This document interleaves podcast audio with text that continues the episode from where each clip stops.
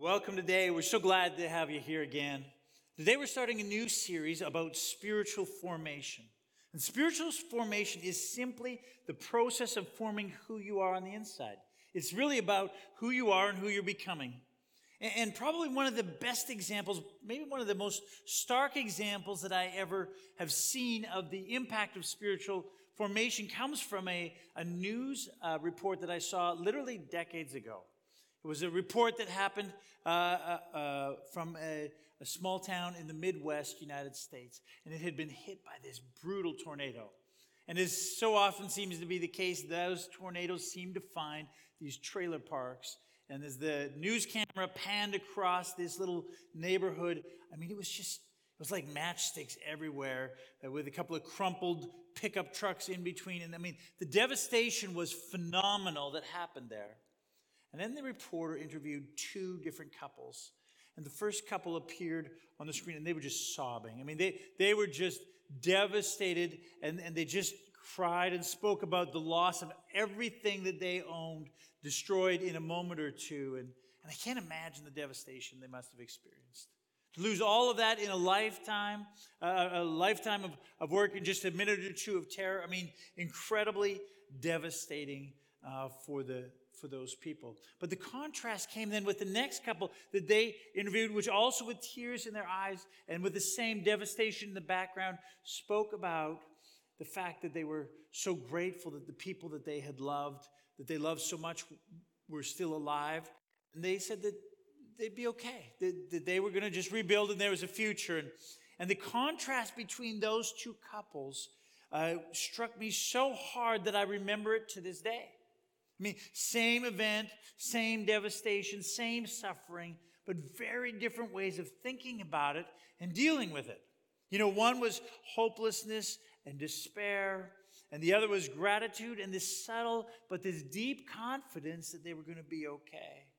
And that difference, that's the core, uh, that's at the core of what spiritual formation is all about. It's about who a person is on the inside.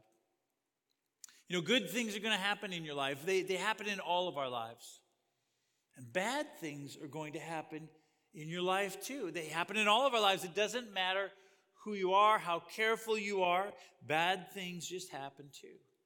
But what thoughtful people throughout history have noticed as they've studied and watched people's lives and the events that happen in their lives, what they've noticed is that what matters most for how a person's life go is not so much about what happens to us as it is about what who or rather as it is about who we are on the inside. What our lives amount to is largely, if not entirely, a matter of what we become within ourselves. That's why the writer of Proverbs writes this Above all else, guard your heart, for it is the wellspring of life.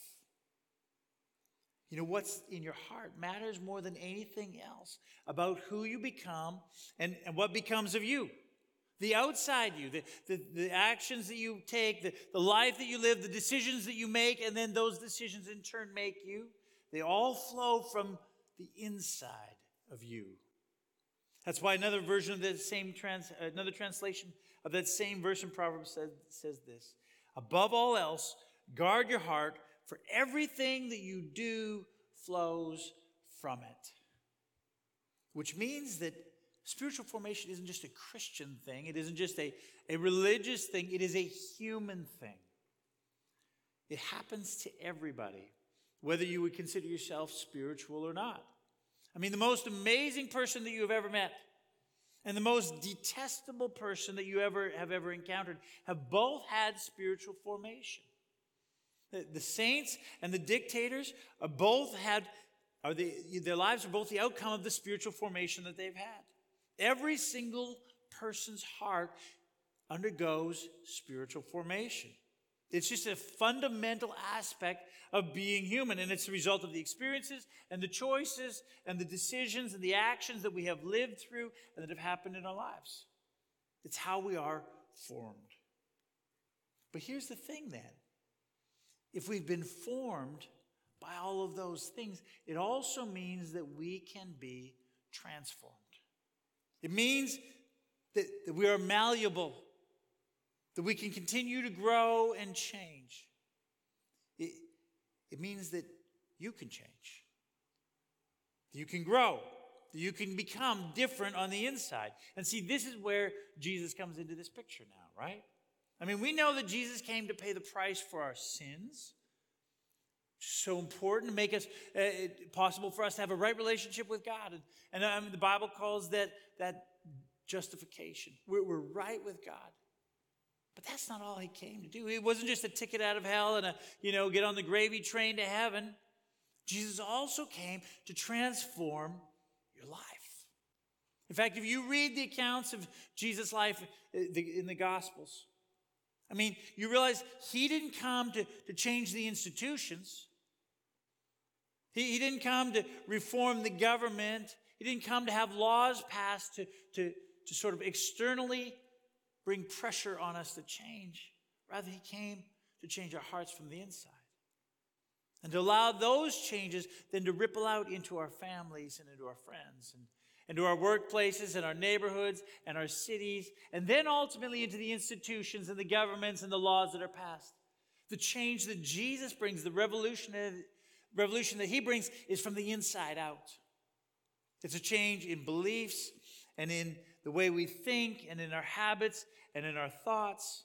And those things result in our actions and our words, and ultimately in a world that is changed around us. And that happens. That happens through a relationship with God that we have through Jesus. It happens by the power of the Holy Spirit at work in our lives so that our, inner being becomes more and more and more like Jesus. The Apostle Paul describes it this way in uh, 2 Corinthians chapter 3, verse 18. He says this We all, with unveiled faces, are looking as in a mirror at the glory of the Lord and are being transformed into the same image from glory to glory. This is from the Lord who is the Spirit.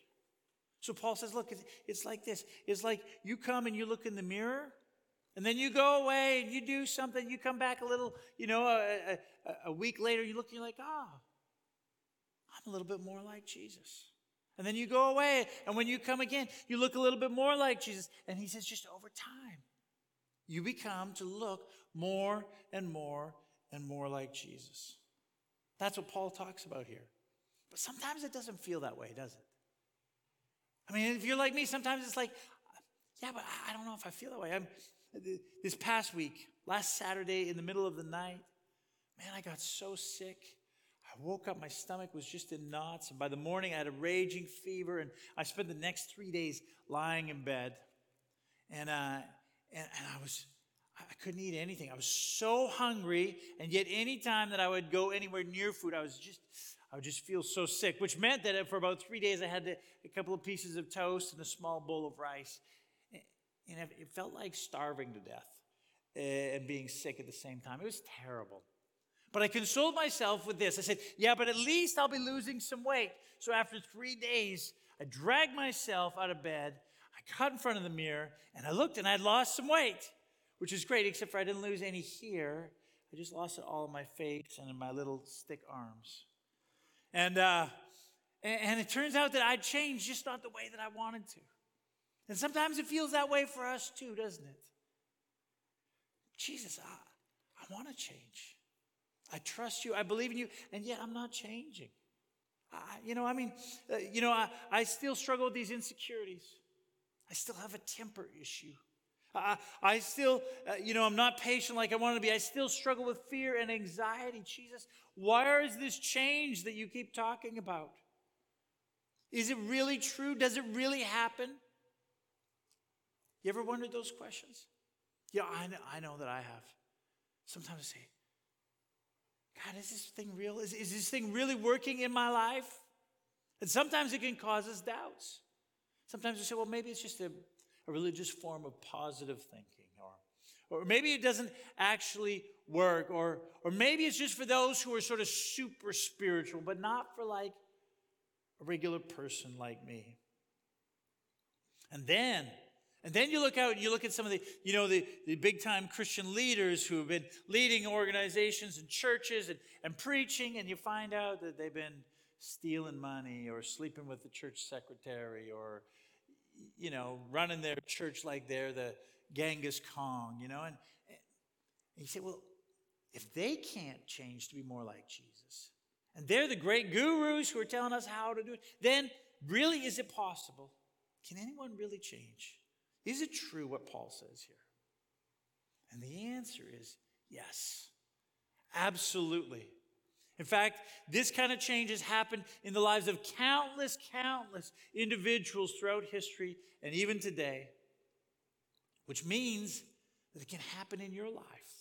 And not only can it happen, it must happen if you are genuinely following Jesus. This kind of spiritual formation must happen in our lives.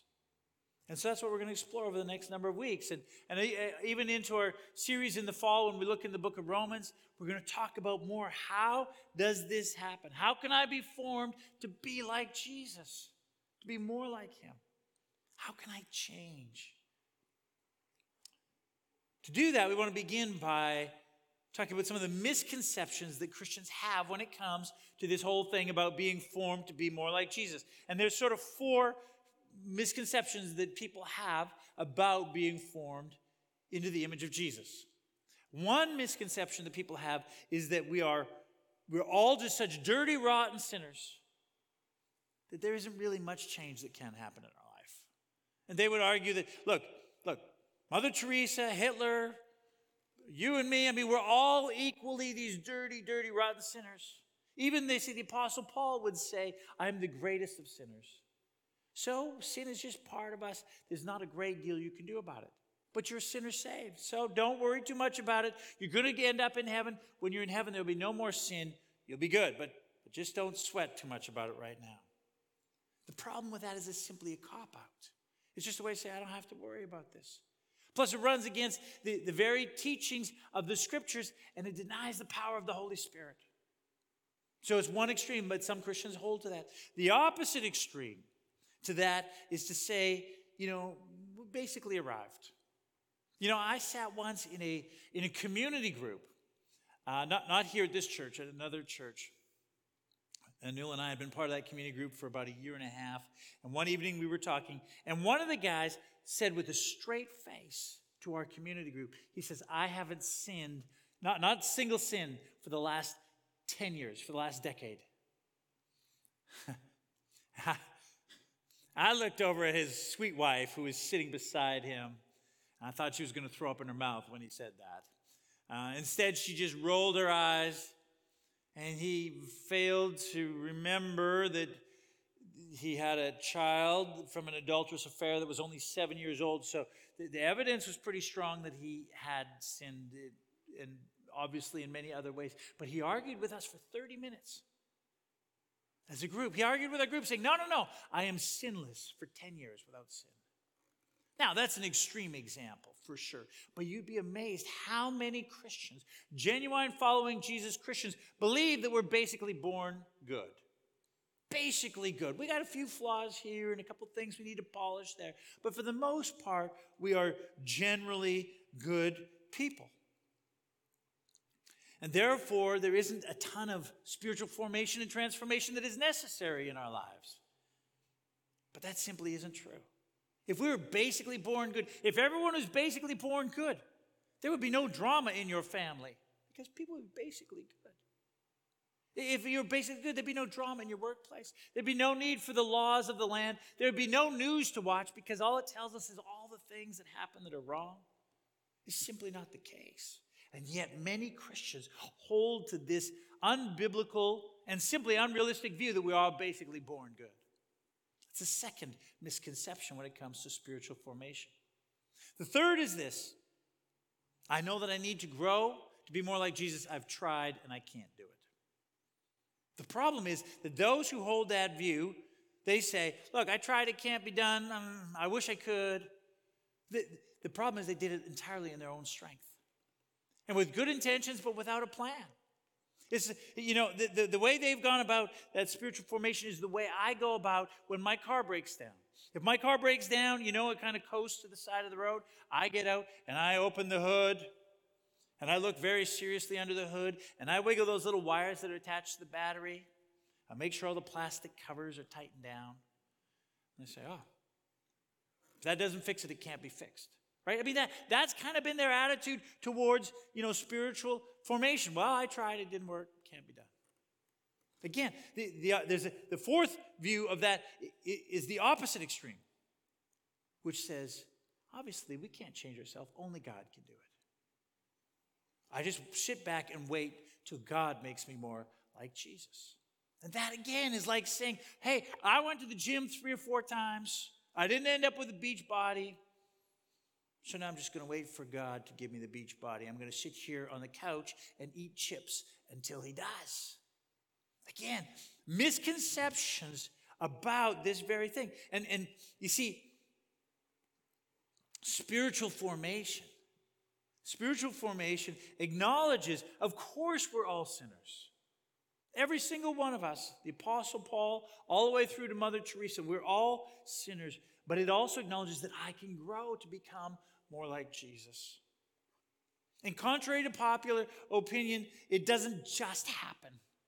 It isn't magic. God doesn't just do it while we sit on the couch and eat our spiritual potato chips.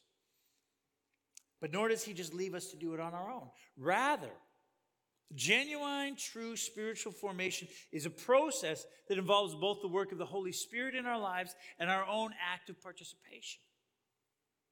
Think about, think about how other personal growth happens in your life. Let's say, for instance, that you decide that you want to learn to speak Japanese. How would you go about that? I mean, how would you end up so that you could speak Japanese? Well, the first thing that you would need to do is you would need to have a vision. Personal growth requires vision. I mean, why do you want to learn Japanese? Because it's not going to be easy.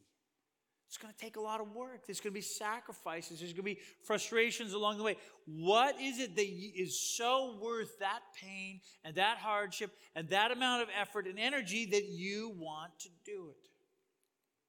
What's the return? Because the gain has to be greater than the pain. Otherwise, you won't do it. You got to have a vision for why you want to learn Japanese. And then, secondly, you have to have this intention, this, this determination. You can't just wish the Japanese that you'll learn Japanese. I mean, imagine just sitting on your couch hoping that it's going to happen, right? Ah, if I watch enough kung fu movies and eat some sushi at the same time, maybe, maybe I'll learn Japanese. It doesn't happen that way. You have to determine that you're going to pursue it, that you're going to spend the time, pay the price, endure the trouble to accomplish what it is that you have a vision of. It's the second part. But then the third part that is necessary is you got to have a plan. Okay, I have a vision. I'm going to do it. Now you go out, you buy, you, you sign up for a language course. You buy a book, you start listening to Japanese movies. You start to hang out with people who speak Japanese. You make a plan to visit Japan or, or to, to work there for a season. And you practice, practice, practice. It's obvious. This is how a person grows spiritually or per- personally. And yet, as Christians, we often miss this. We don't have a vision for what it looks like to be more Christ like. We don't have the determination necessary to actually pursue it, and we don't actually have a plan for how it's going to happen in our lives. And so, when we look in the mirror, and it doesn't seem like we look a lot more like Jesus, then we end up thinking, well, maybe this thing doesn't really work. And then we settle either for a thin veneer of spirituality other, over an otherwise secular lifestyle, or we simply abandon it altogether. Or sometimes people choose a number of outward, kind of legalistic rules to become the, the sort of arbiter of what spiritual growth is all about. And they use those rules to judge others and occasionally to judge themselves. But there's no genuine true shaping and forming to become more like Jesus. But it is possible. So let's go back and apply those same principles that we talked to to spiritual formation, to becoming more like Jesus. Okay? First thing you need, if you want to become more like Jesus, is a vision of what that will look like in your life. You need a vision for why it's worth the trouble to pursue spiritual formation, to, to be an apprentice of Jesus, to become like him. Why is it worthy of your time, of your effort? Why is it worthy for you to sacrifice to accomplish this? Why should you be willing to do the very hard things that Jesus asks his followers to do? See, this is where you have to start. And Jesus understands this perfectly. That's why every time someone in the Bible comes to him and says, I want to follow you, he starts by saying, You have to count the cost. You have to develop a vision for you know what this will be. And by counting the cost, Jesus says, do the calculations, both the costs and the benefits. Dallas Willard writes this.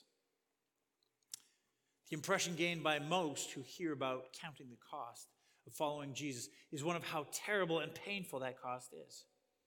But to count the cost is to take into consideration both the losses and the gains of all possible courses of action to see which is most beneficial. This done, Jesus knew the trials of apprenticeship, discipleship, would appear to be only the only reasonable path. As, he is, as has been said, he is no fool who gives what he cannot keep to gain what he cannot lose. The cost of non discipleship would then be seen for what it is unbearable. That is why one would become able to sustain cheerfully the much smaller cost of discipleship to him.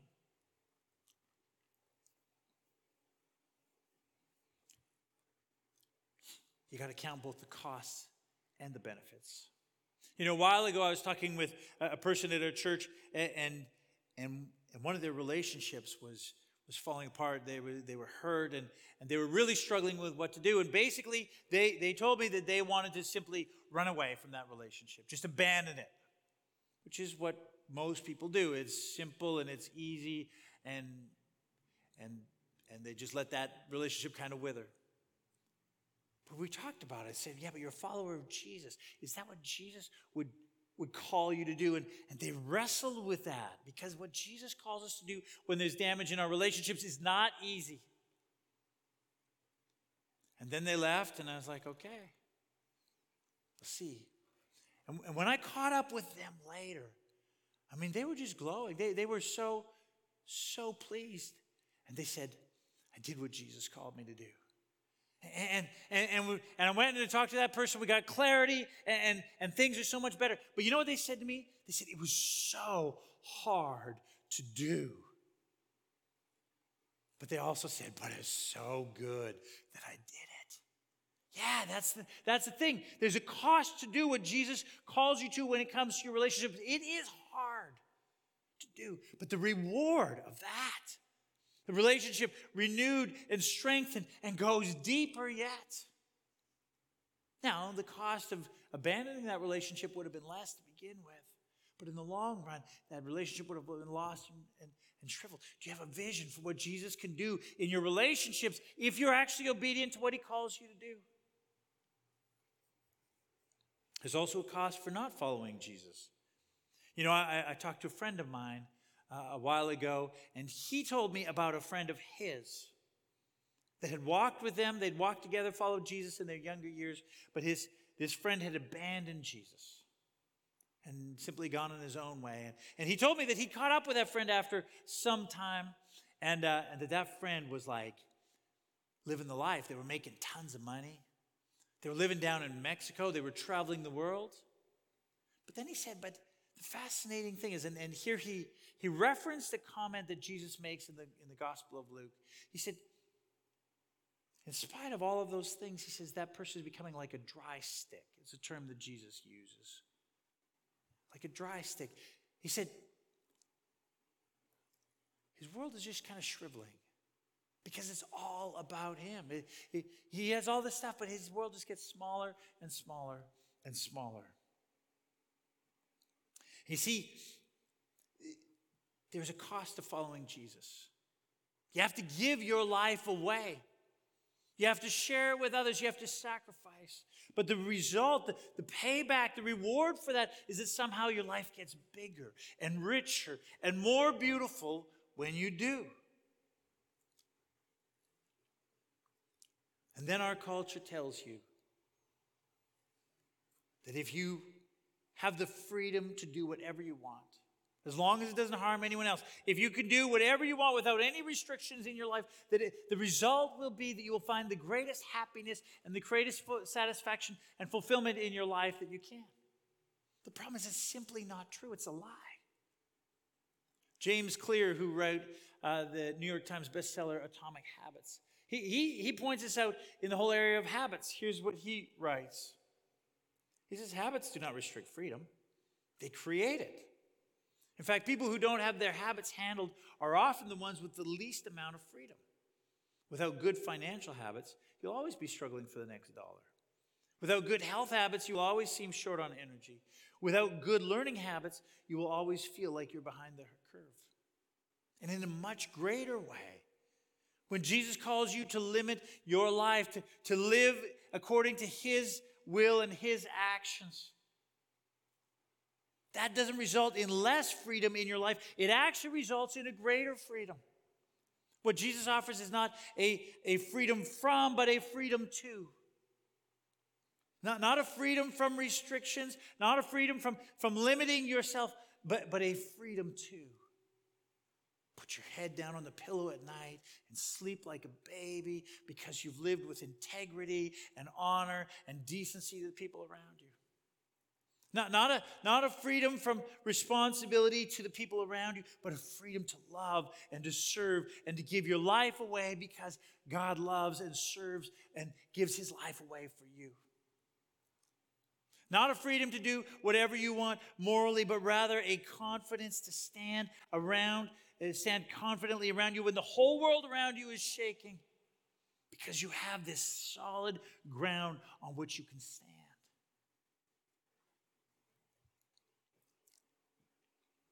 In following Jesus, you find an identity much greater than what you can just formulate from yourself, a purpose much greater than simply living for yourself, an anchor to give you moral clarity in the midst of a world that changes direction every couple of weeks, every couple of months. So that when you make decisions, you can make them with confidence. Jesus wants to change your life. But you got to have a vision for what that will look like if you allow Him to do that. If your only vision for spiritual formation is that you add some sort of, you know, spiritual veneer to a nice, middle class, generally moral, decent life, then you don't really have a vision for what Jesus wants to do in your life. Then you're just like everyone else, only with a little religion added on the side. And then it's no wonder we aren't keen to pursue and to pay the price for what He is willing to do in our life. Do you have a vision for what Jesus is willing to do in your life if you're willing to pay the price? If not, then you shouldn't be surprised when you look in the mirror and there isn't a ton of change in your life. And I say, okay, okay, I want to develop that vision. Help me. Well, one of the best ways to do that is to find some people who have been pursuing spiritual formation for years. And they're here. I mean, just look around and, and get to know them. And what you'll find as you get to know them is that they're far from perfect people. They got their issues and their challenges, but you will see in their life a beauty and a joy and a peace and a depth that is both rare and incredibly attractive because they have been allowing Jesus to form them. They've been paying the price little by little over the years, and it becomes this beautiful thing in their lives. Look around, catch a glimpse, a vision for what Jesus can do in your life. But vision alone isn't enough. You also have to have the determination to act on that vision. You have to determine that you're actually going to do what Jesus asks you to do. Because spiritual formation isn't about beliefs, it's about action. It isn't about knowledge, it's about obedience. See, sometimes you'll, you'll meet someone who tells you they're a Christian and they talk a big talk. I mean, they know this, they quote that, they listen to this preacher, and they went to that conference, and they could tell you all about the end times, but their life is a mess. Their relationships are a mess. Their, their, their, their workplace where they go is always in chaos when they're around. Why? because they know a lot about Jesus, but they're not actually doing what Jesus says. They're not being obedient. Now, let's not be too quick to, to judge them because it turns out that this seems to be a problem for Western Christianity in general. I mean, Mahatma Gandhi, he spent some time in Great Britain. He studied Christianity and he watched the Christians there. And his conclusion was this that if only the Christians would actually live according to what Jesus teaches, he says this, then we would all become Christians. See, knowing and believing is good, but it's not really, you don't, you don't really believe unless you actually obey. Right? I mean, you don't actually believe your doctor when they give you, when he or she gives you some medical advice, unless you actually go and do what they say, right? But think about it this way. If you came to me and say, Jonathan, I believe with all my heart that stop signs are so important. That people have to stop at stop signs because if you don't stop at a stop sign, eh, eh, there's chaos and, and more worse that people could be killed. If that's what you say you believe, and yet you never really stop at a stop sign or only occasionally, then you don't actually believe it, do you? No matter what you say. True, genuine beliefs result in true, genuine actions. Which is a sobering thought, isn't it? It means that maybe you need to go back and test your beliefs by your actions. And if you genuinely want to believe something, then you have to prove that belief by actually acting on it.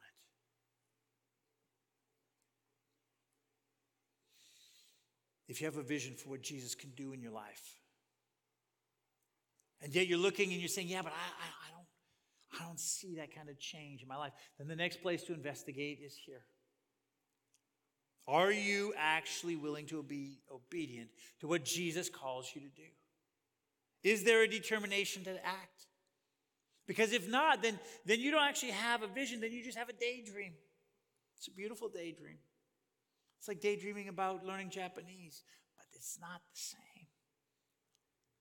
The determination is necessary along with the vision to make it come to pass.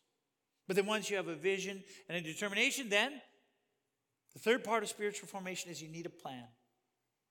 Look, there is a way to grow more like Jesus, just like there is a way to learn Japanese. There isn't a million different ways to learn Japanese. There's two or three or four proven methods. And the same when it comes to becoming more like Jesus. It's not like a million ways, just kind of make your way and go. No, no, no. There is proven methods for how to become more and more like Jesus. There are tracks laid down in the Bible for discipleship, for spiritual practices that begin to form and shape our character and, and our thinking and our identity and ultimately who we are and who we become. And those tracks have been taken by Christians throughout the centuries and they've been expanded and, and practiced and honed and clarified until what has risen to the top in our day and age are the best practices over 2,000 years for spiritual formation that are available to you and I. If you want to become more like Jesus, if you want to change in your life, there's a very clear process that you need to, that, that, that you can be part of. And of course, it's both you and the Holy Spirit. It's that combination that makes that spiritual formation both so powerful and ultimately effective. And that's what we're going to dive into next week the plan. How do you actually go about doing it? Here's what you need to know today you can change. You were formed, we all were, by your experiences and your knowledge and your beliefs and your family of origin and all those things. But that means that you can be transformed. You're not stuck. You're not doomed to be this way forever. You're not helpless unless you choose to be. But if you choose that, that isn't on Jesus. That's on you. But then don't make sure you blame, then make sure you don't blame Jesus when you look in the mirror. Oh, this doesn't work. It's all. No, no. That's on you, not on him. You have to have a vision. You have to count the cost. But not only the cost, the payout, the return, the reward. You got to catch a glimpse for where it is that He will lead you to. You got to see the value of it. And of course, this takes time, right? I mean, no, no one learns Japanese in a week. No one, no one gets a beach body in a month. You don't become the image of Jesus instantly. But if you pursue that spiritual formation, it will start to happen. And, and you'll be like the Apostle Paul, who looks in the mirror and says, I can see it little by little. And I see that glory is becoming more and more like Jesus. And then, and then you have to decide that you're going to obey him. You have to decide that you're going to obey and actually trust that what Jesus says you should do, he knows best. And if you do it, that it will be for your benefit.